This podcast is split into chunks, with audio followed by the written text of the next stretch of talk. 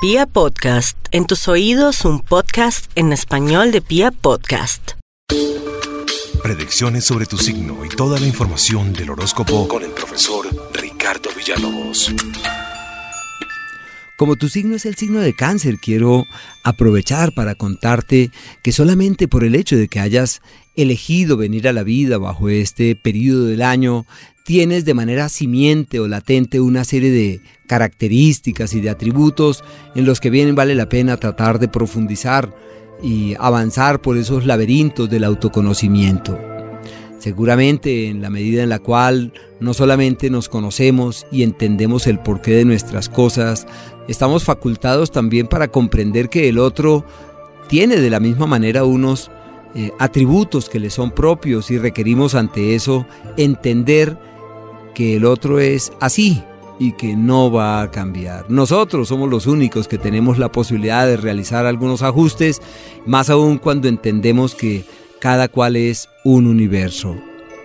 Cáncer, eh, al igual que todos los signos, cuentan en la astrología con siete u ocho focos en los que uno como astrólogo se ampara para indagar sobre sus primordiales características y en el caso de cáncer sus cualidades primitivas son frío y húmedo, en donde por supuesto hay una lucha entre esas dos cualidades. La humedad nos habla de una capacidad de adecuarse a las circunstancias y lo frío tienden a ser tímidos, introvertidos y ensimismados. Hay signos de signos, pero cáncer es el que le lleva a la delantera a todos los demás en el tema de la timidez y de esa dificultad enorme para empoderarse emocionalmente y para plantarse con vigor. El reto de los cáncer entonces desde muy temprano en la vida es el de encontrar los mecanismos para manejar esa sensibilidad. Por eso el gran problema que tienen a lo largo de la vida es el manejo de sus emociones. Cuando están pequeños es un lío su sensibilidad, es un gran problema y esa tendencia para meterse en su propio laberinto con el tiempo se convierte en la virtud de quienes están facultados para entender al otro de ese ánimo por comprender que el otro puede ser así o asá. Entonces esa lucha emocional se convierte en los años en una en un poder que es la riqueza emocional y las habilidades emocionales a las que un cáncer puede acceder son en realidad sorprendentes. Es muy difícil que alguien logre crecer tanto en ese ámbito como quienes nacen en este caso bajo el signo de cáncer. De los elementos hace parte del agua, por eso son intuitivos y perceptivos, son sensibles que puede acceder a la sensiblería, pero también pueden ser sensibles a otras energías, son sensibles a lo espiritual, y es usual escuchar de los cáncer eh, términos como yo soñé eso, yo siento que esto va a terminar en no sé qué. Así que deben ponerle atención a su intuición, su sexto sentido está desarrollado como muy pocos y deben apuntar en la dirección de esas facultades espirituales. A todos nos es conveniente practicar yoga, meditación, pero a los cáncer lo normal es que les pasen cosas, o sea, que tengan experiencias espirituales, que se conecten energéticamente.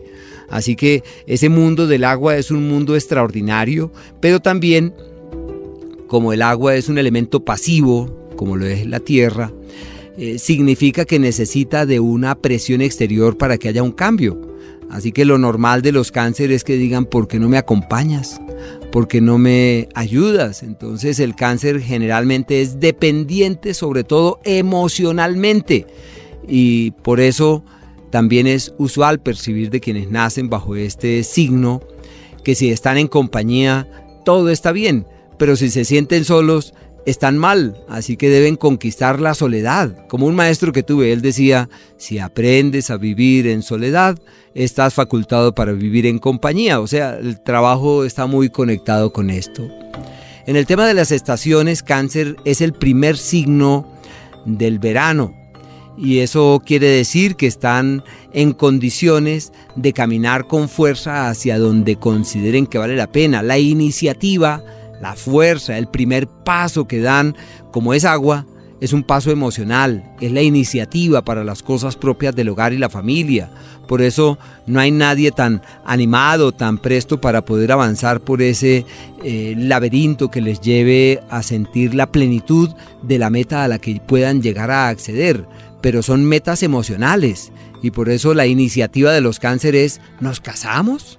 ¿Nos organizamos? tenemos un hijo, arreglamos la casa, o sea, son iniciativas que tienen una fuerza emocional, porque es allí en donde se encuentra casi que la totalidad de sus cosas. En la simbología es muy rica la simbología del cangrejo. Eh, existen algunos signos que cuando se habla de simbología uno dice, pero esto no tiene mucho que extraer. Cáncer sí tiene tantas cosas, nada más fíjense que es eh, un animal de una caparazón eh, sólida, fuerte. ¿Cómo será que el cangrejo muere y la caparazón sigue? O sea, sus tejidos son muy delicados y muy frágiles. Así que los cáncer eh, son frágiles por dentro, o sea, sensibles, emotivos y emocionales y les afecta cualquier cosa, pero tienen una facha de insensibilidad y de dureza. Atados de una u otra manera al pasado, porque uno siempre dice que el cangrejo camina hacia atrás, así que los cáncer tienen un algo a ser resuelto con el pasado. Lo más importante es que hurguen en las eh, vivencias viejas, cuál es aquella que los traumatiza, cuál es aquella que los afecta, en qué tienen que hacer énfasis para poder soltar esos pasados que pueden convertirse en fuente de amarguras, de dolores, de intranquilidades. El hecho de que tenga una coraza quiere decir que tiene el temor de ser atacado, de ser herido. Así que lo que tienen que hacer es decir, bueno, eh, ya sé que es algo simbólico, nadie me va a atacar, no tengo problema, entonces les toca hacer todo un trabajo interior para poder manejar esas energías.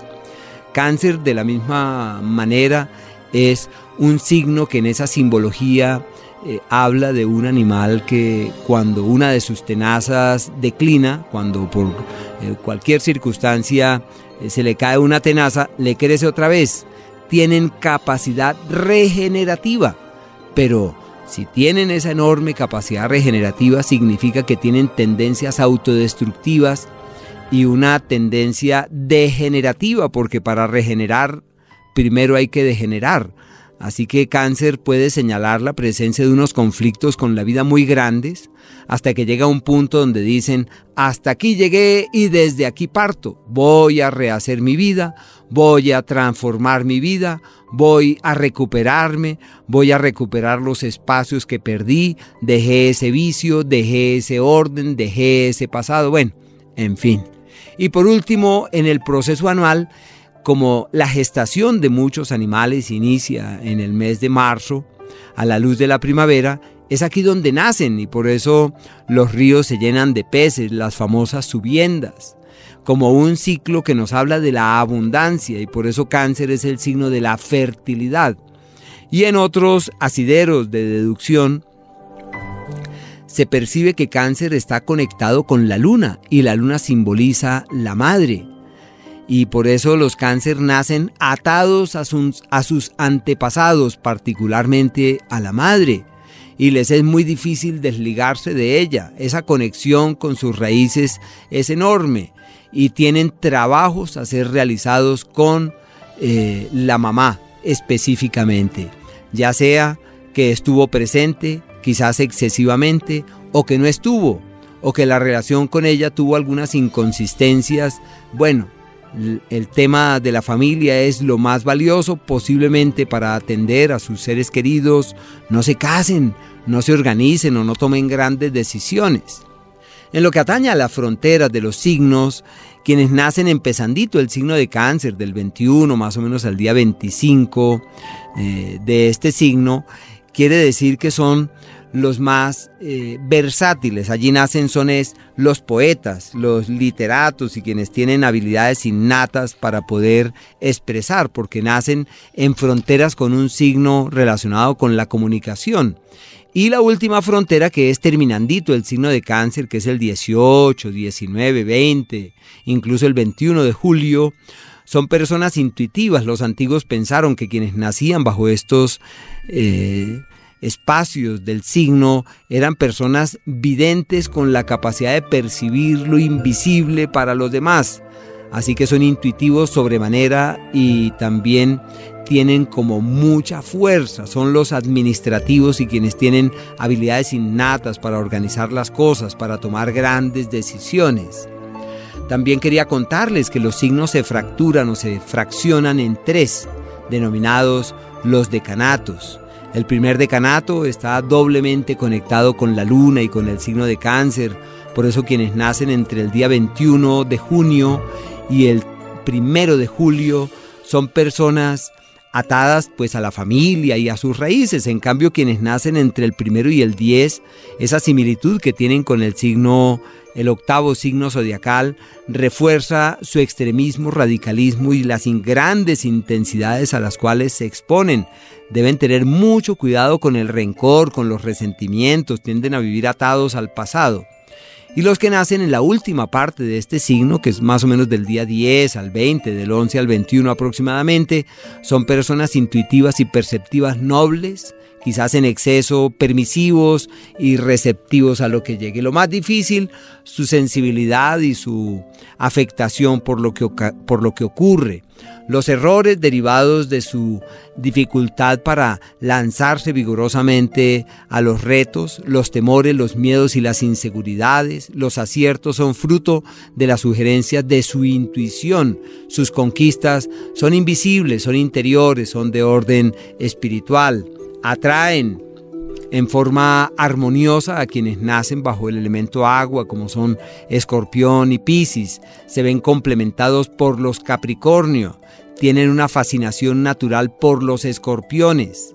Y es lógico que los cáncer tienen relaciones eh, de largo plazo. Casi siempre tienen, iniciando la vida, una conexión con personas mayores y con el paso de los años con personas menores los mejores padres, los cáncer, porque están allí eh, pendientes eh, permanentemente, quizás sean sobreprotectores, posiblemente se excedan en cuidados y en atenciones y rebasen los límites razonables. En los atributos, pues es un signo negativo que se llama en la astrología, no negativo que uno dice que tiene negatividad, sino que es un signo de polaridad negativa, es un signo femenino lo que hace entrever la disposición que tienen para penetrar en sus propios laberintos, un signo femenino, por eso los cáncer casi siempre están rodeados de mujeres y la mamá es de un valor eh, inmenso a lo largo de sus vidas, simbolizan el agua, la maternidad, el calor, sobre todo el calor de hogar y la conexión con los seres eh, queridos. Eh, casi siempre tienen problemas con la autoridad porque son creen con excesivo vigor en el otro, ceden demasiado terreno ante terceros, sobre todo ante los que simbolizan la autoridad o el poder.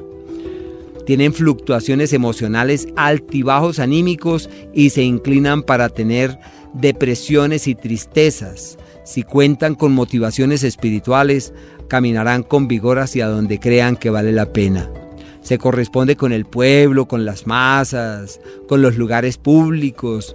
Eh, los cánceres seguramente por el mismo elemento que les caracteriza están relacionados con el mar, con los ríos. Eh, las fluctuaciones y las fases de la luna, que es el astro con el que están correspondidos, hacen entrever la presencia de una serie de altibajos y de vaivenes. Entre sus cualidades está la interiorización, la fortaleza espiritual, la sensibilidad que bien llevada es una maravilla, la atracción por la vida en familia, la necesidad de sentirse cobijados por el grupo. Por ese motivo donde hay un cáncer casi siempre los demás se sienten cuidados y protegidos. Cuando un cáncer se enamora es como si encontrara un hijo. Son receptivos y sensitivos tienen una simpatía maternal muy grande, pueden ser ahorrativos por el temor que en el mañana las cosas no caminen. Entre sus defectos la excesiva susceptibilidad, eh, puede tener, pueden tener un, un carácter cambiante, que sean caprichosos, fantasiosos, puede también un tanto impacientes y una sensibilidad exagerada que puede convertirse en fuente de grandes intranquilidades. Su carácter lunático, dependiendo de la fase de la luna, así están. En el tema de la anatomía se relaciona el signo de cáncer con el estómago, eh, con las secreciones eh, glandulares en sus conjuntos, los cartílagos en, en término general, el esternón, los músculos intercostales y los trastornos y lesiones de estas partes casi siempre tienen un ingrediente de orden emocional.